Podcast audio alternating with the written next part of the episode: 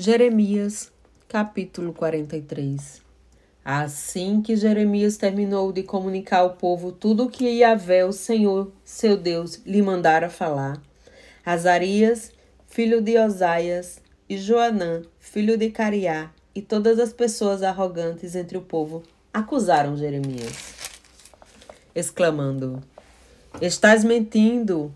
O Eterno nosso Deus não te mandou dizer: não entreis nas terras do Egito para ali fazer morada. Ora, é Baruque ben Neriá, Baruque, filho de Nerias, que está, que o está instigando contra nós, para que sejamos entregues nas mãos dos caldeus babilônios, a fim de que vos determinem ou nos levem cativos para a Babilônia. Sendo assim, Joanã, filho de Cariá, todos os comandantes do exército e toda a população desobedeceram flagrantemente a ordem de Yahvé, de que permanecessem na terra de Judá.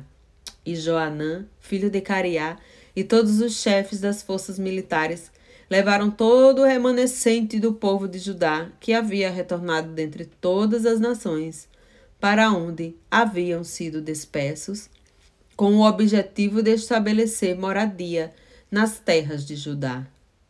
Os homens, as mulheres, as crianças, as filhas do rei e todas as pessoas de Nebuzaradã, comandante da guarda imperial, havia deixado com Gedalias, filho de Aicã, neto de Safã, além de forçar a ida do profeta Jeremias e de Baruque, filho de Nerias. Eles partiram para o Egito, desobedecendo ao Senhor, e chegaram à cidade de de Táfnis. Em Táfnis, Yahvé dirigiu sua palavra a Jeremias, ordenando: Agora, pois, pega algumas pedras grandes e, à vista dos homens de Judá, enterre-as no barro do pavimento, à entrada do palácio de Faraó em Táfnis. Logo em seguida, diz-lhes: Assim diz o Eterno dos Exércitos, Deus de Israel Eis que mandarei chamar meu serviçal Nabucodonosor, rei da Babilônia, e ele colocará o seu trono sobre essas pedras que enterrei, e estenderá o seu tapete real sobre elas. Portanto, ele marchará e atacará o Egito, trará o extermínio aos de destinados à morte, a prisão aos destinados ao cativeiro, e a espada aos destinados a morrer em meio à guerra.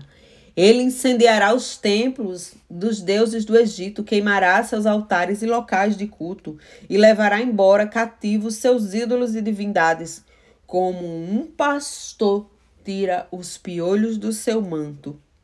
Assim ele limpará o Egito e sairá dali tranquilo e satisfeito. Ele arrebentará as colunas do templo do sol em Heliópolis, no Egito, e incendiará os templos de todas as demais divindades cultuadas no Egito.